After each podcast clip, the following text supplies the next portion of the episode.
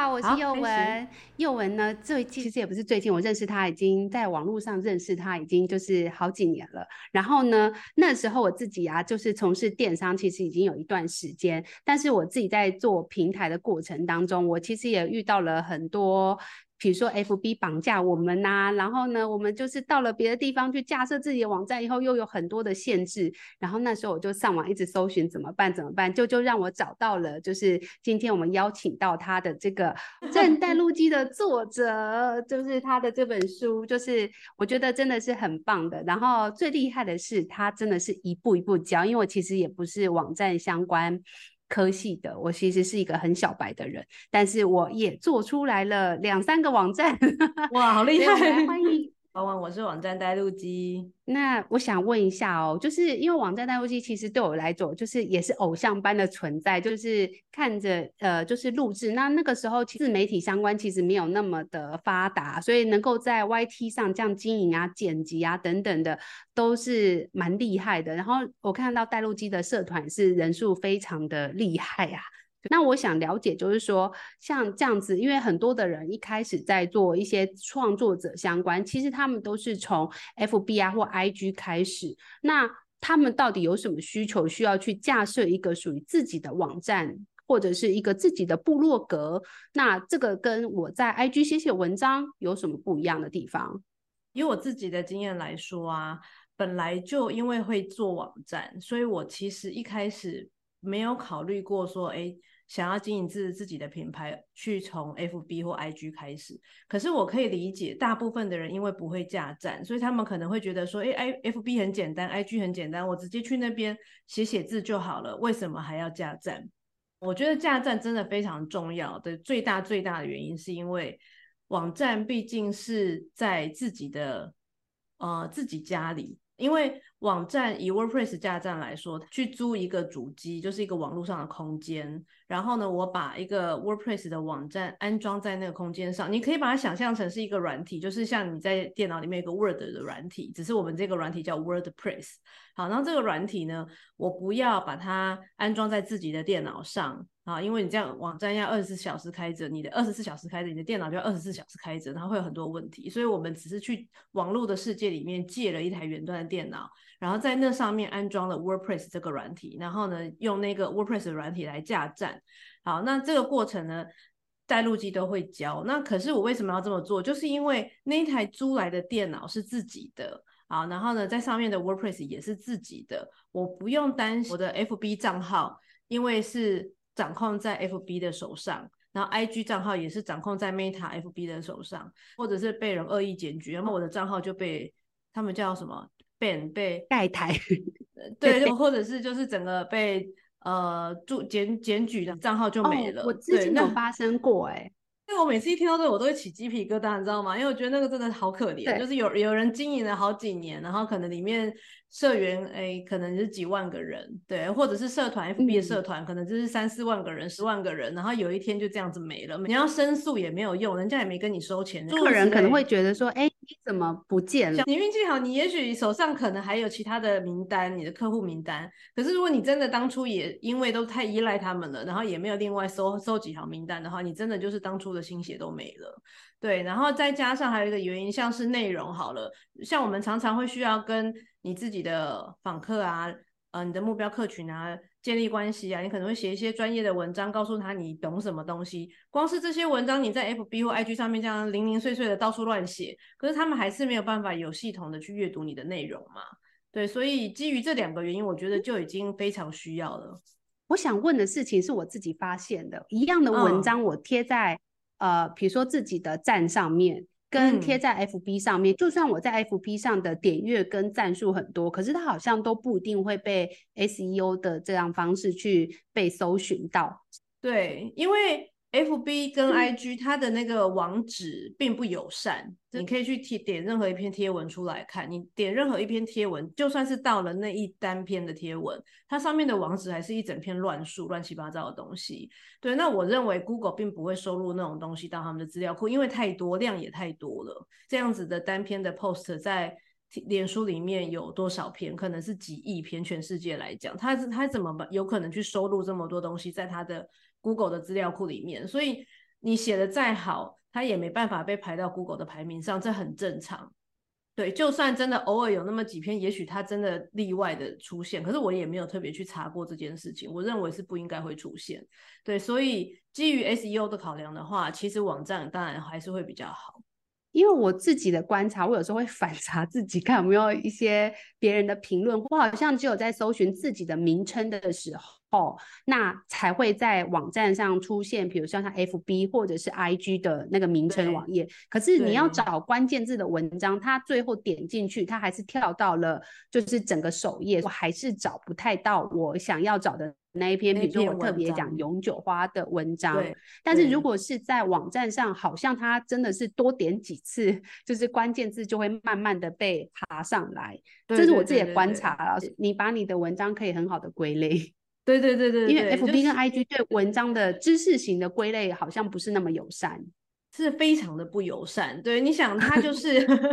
其实你把 FB、IG 这些东西，你可以很很容易的理解说，它是用来做社群分享的一个平台，它不是拿来做知识分享的知识内容的存存放的一个平台，它本来就不是部落格的功用。对，所以它会很快速的。呃，让大家去分享交流资讯，然后就算是不管是知知识类的，还是娱乐类的各种类型的资讯，如果是想要建立个人品牌，我们是希望传达我们的专业性，我们比较多的内容是知识性的时候，知识性的内容它的篇幅也很长，那篇幅很长，在社群媒体上面，其实大家的关注的时间都没有那么多，对，然后你你的那一篇，他也只能看得到上面的三四行，你要在那三四行。嗯三四行的那个刷到他的眼睛，他还要愿意看，他愿不愿意往下多划几次，然后终于看完你那一整篇很长的文章，然后里面还没办法插入图片，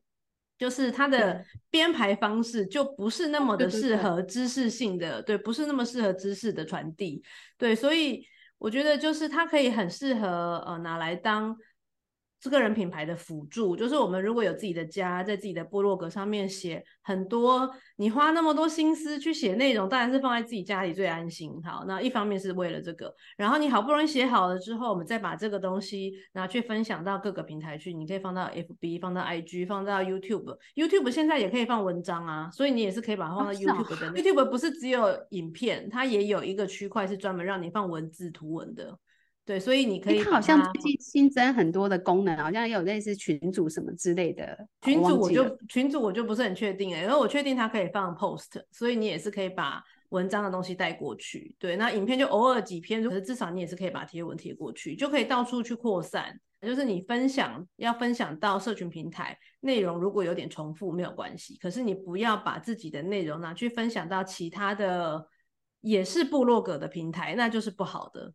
你不要拿去匹克邦又建了一个账号，那那也是部落格，对，那也是文章，他也那篇文章也会有独立的网址，那那种就不建议，因为那种的话就会让 Google 认为说，哎，这篇文章两边同时都有，到底是谁写的啊？Google 搞不清楚是谁写的，他就不会。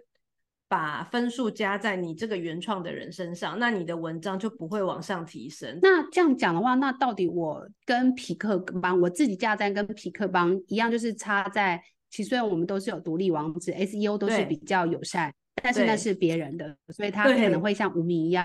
对，有一天就不见了，拜拜，然后你又要想办法看什么时候搬出来。就像前阵子无名啊、天空天空部落啊，反正一个一个关，然后关了之后，就大家又要想办法逃，要怎么样离开。最终所有的人都会变成哦，那好吧，我既然要搬，我就去看这次怎么搬到 WordPress 这样。所以很多人都写文章告诉我，就他们都会写给带路机，因为他们都是因为看我的教学，然后搬来 WordPress，然后他们就特别写了一篇心得文，说早知道要搬。为什么不一开始就用 WordPress 架站？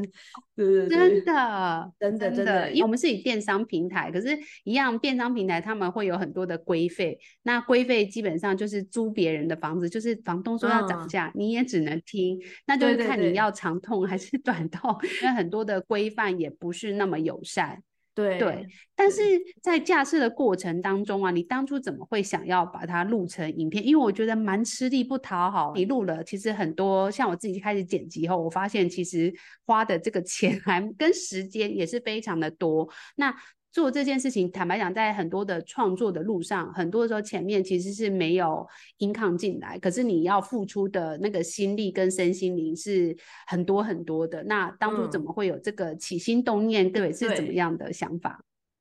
呃，最一开始建立网站带路机这个品牌，然后要决定教 WordPress 架站这件事，是因为我其实，在做这件事之前，我本来就在接案，然后帮很多客户做他们的网站。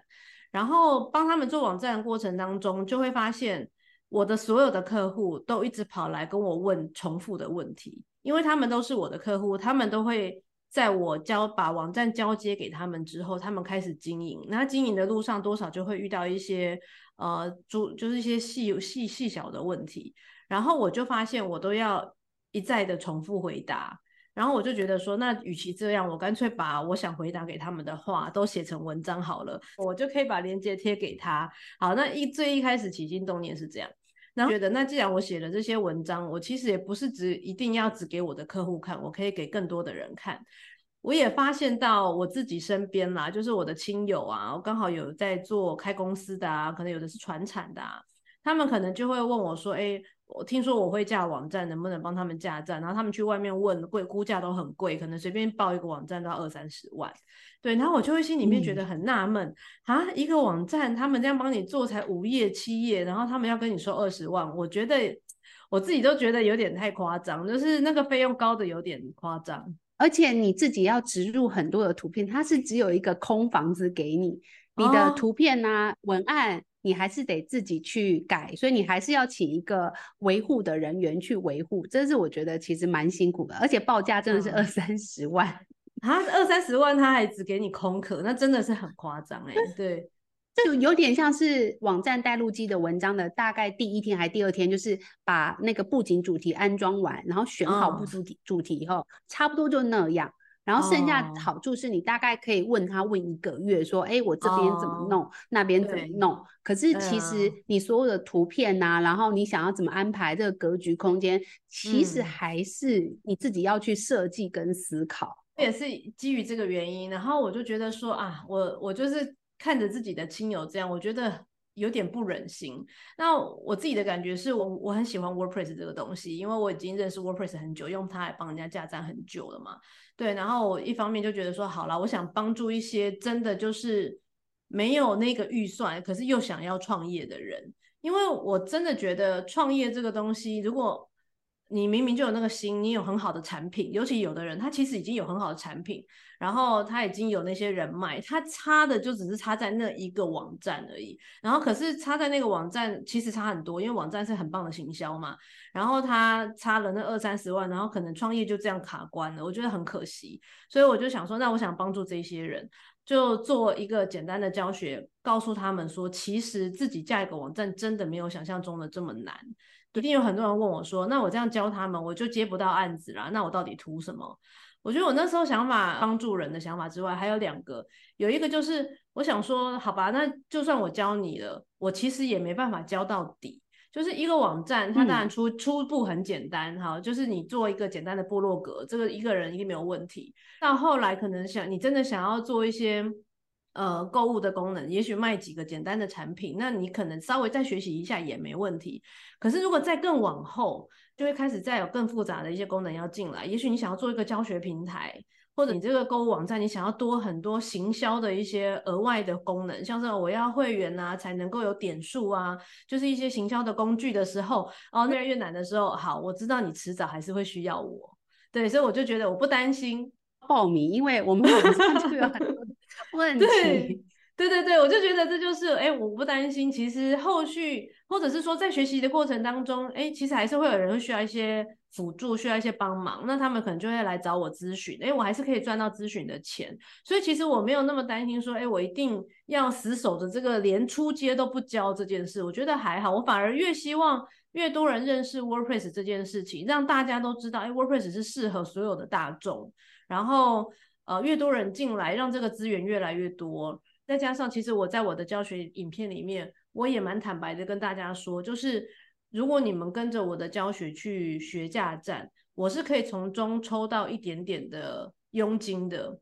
因为你们去买布景主题，还有你们要去买网络空间，那我会介绍我觉得我很信任的厂商给大家，大家就跟着我的链接去购买。我其实是可以拿到一点回馈的佣金的，所以我也很坦白跟大家讲说，这是一个互惠的方式，就是说，哎，我把好的教学给你，然后你们透过我的链接去买，让我有一些基本的收入。那这样子我们可以互相帮忙，然后也可以又同时让 WordPress 成长，又可以帮助大家把这个网络事业建立起来。怎么想都觉得这件事真的很不错啊，对不对？满足了每个人的需求了。所以我就开始了这样子。对，但是我必须得说，就是一定要好好的照步骤走，因为我那时候刚看完的时候，其实就是有快速的浏览一下，然后也还想说是不是要自己做。可是我必须说，就是带路机让我感觉都是真的是诚意满满，那个步骤是一步一步来，就是他好像你好像是有再重新再开一个账号这样，然后就真的是一步一步。嗯然后就是我按到这里，再按这里，就是这么的白痴，不用太 难。就是有很多他会讲说，哦，你就去哪里登录，我就是找不到那个登录的钮。嗯嗯。所以我那时候就哇，这个人也太有诚意了吧。所以那时候我要购买的时候，我都会特别点回去。就是 我就是要点你的链接，就是我知道这个分润，可是我还是会很想要点，因为我这真的也没付钱给你，然后我也希望你好好的长大，我可能还可以在你录制的其他影片当中获得一些我觉得很好的的东西，所以这是我觉得我那时候的新想法是这样。我初学的时候有点自作聪明，就是去买了另外一个我觉得比较漂亮的那个主题。Oh. 结果爆炸难，就是爆炸难，难道我真的是 嫁完以后就放弃？然后也大概沉寂了一段时间，嗯、后来我就觉得不行，就是因为带路机会在社团无时无刻就是会说大家要不要来一起努力啊？我觉得这个蛮鼓舞人心，uh. 就是我蛮喜欢社团的原因，就是他会提醒你说你这个有这个梦。想，那我们这个时候又再努力五天吧。嗯、然后我想说，嗯，好像也 OK 吧。然后我就把原本的网站整个 fail 掉，嗯、就因为拆解太难了，嗯、我就一键把它删除，以后就直接从头开始，嗯、连主机我都乖乖的听话，该买哪一台我就买哪一台，该买什么不景主题我就买什么。嗯、那会是一个很简单的路径，但当你走了别的路径以后，你才知道哦，原来别人设计这个路径。对他想了这么多以后，他觉得这个路径是最好的，那我们就乖乖的 听别人的话，等到 当我们越来越成熟以后，再自己假会一点这样子。对对对对，哎，我很高兴你把这些经验分享出来，哎对，很感激你愿意分享这些经验，因为有的人他会觉得这些东西是不好的一面，不好意思说。可是你知道这件事情其实一直很困扰我。嗯、我认为我规划的这一条给新手朋友的路，是我觉得、嗯。真的会轻松一些的，而且又一开始负担不用这么大，嗯、因为我都想好，你只是一开始只是想要进来玩玩，嗯、就是先尝试看看，你可能也不想一下花太多钱，对，甚至可能几千块也没关系，就是先这样玩玩看。我常常就会遇到很多像你这样子当初卡关的人，就是他就是自己觉得很 gay 搞，然后他就假会假鬼假怪。他就跑去买了什么布景主题，然后再跑来私讯找我求救。然后那个时候，你知道我，我这种我的 OS 就会很无奈，就会觉得说，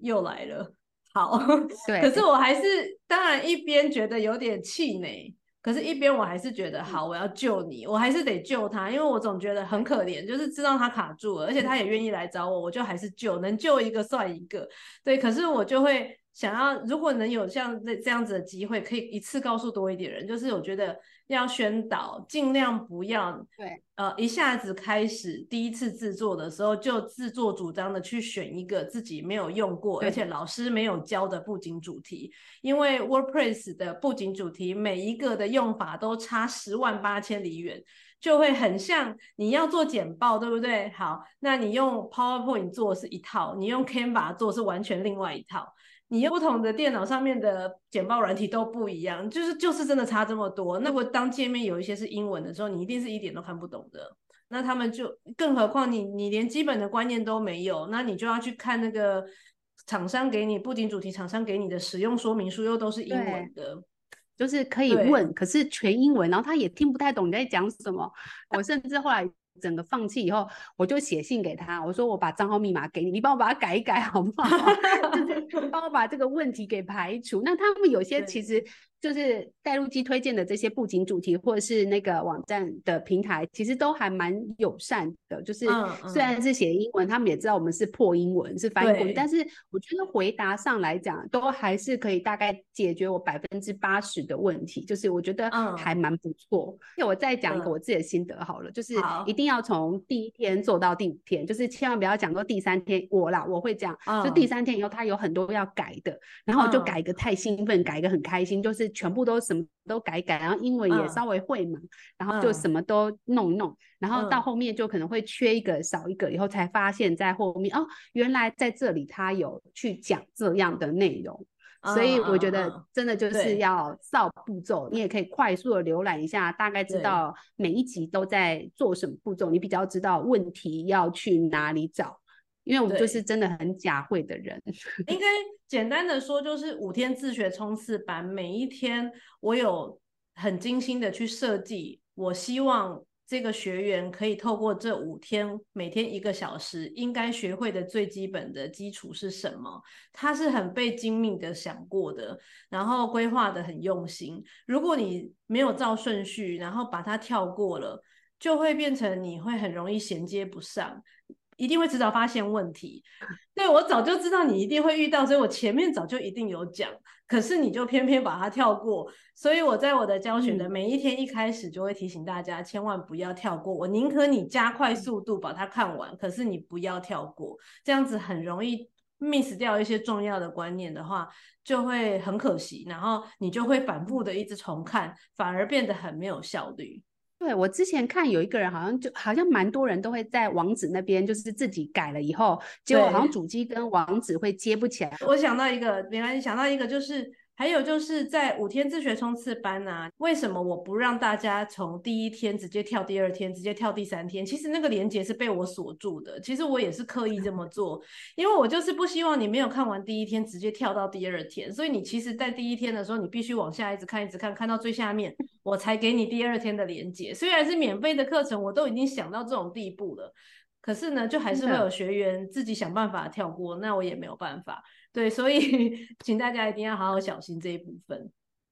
对，但是我很好奇，就是在这个制作过程当中啊，你有没有遇到过很困扰的动作，或是曾经想要放弃？因为这个录制其实有一点 boring，就是我们看起来好像是五分钟的影片，嗯、可是可能前面光是想，嗯、可能就想了两天，再写稿再两天，再录制。五分钟而已，但是我们可能来回讲了两小时，才会觉得哦有顺或什么的，然后接下来再剪，然后再上片，嗯、然后还在写文章，嗯、所以可能看起来五天自学班很快的划过，我一天要划完也是可以，嗯、但我相信这个应该至少陆陆续续也好几个月去做完，这个过程有没有曾经想要放弃过啊？嗯、呃，没有哎、欸，我觉得倒还好哎、欸，对我就是。有决定好了要做，我就会把它做完。对，只是很累，真的那个过程真的很辛苦。我相信有的人可能上过之前的冲刺班，有听到我一边在录制，旁边还有小孩走来走去，就是会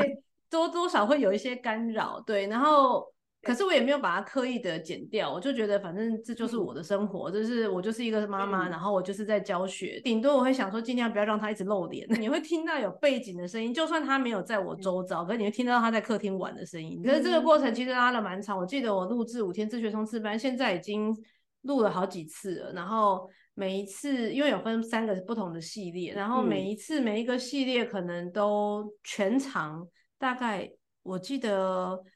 五六个小时的时间，对，然后每个系列有一些是重复，嗯、有一些没重复。我记得总共加起来也许有一千分钟的时间了。嗯、对，然后录制当然就像你讲的，我会一直重来，一直重来。有时候十分钟的影片，我可能要录一整天，一整天就为了那十分钟的一个影片，嗯、然后加上要剪辑啊，然后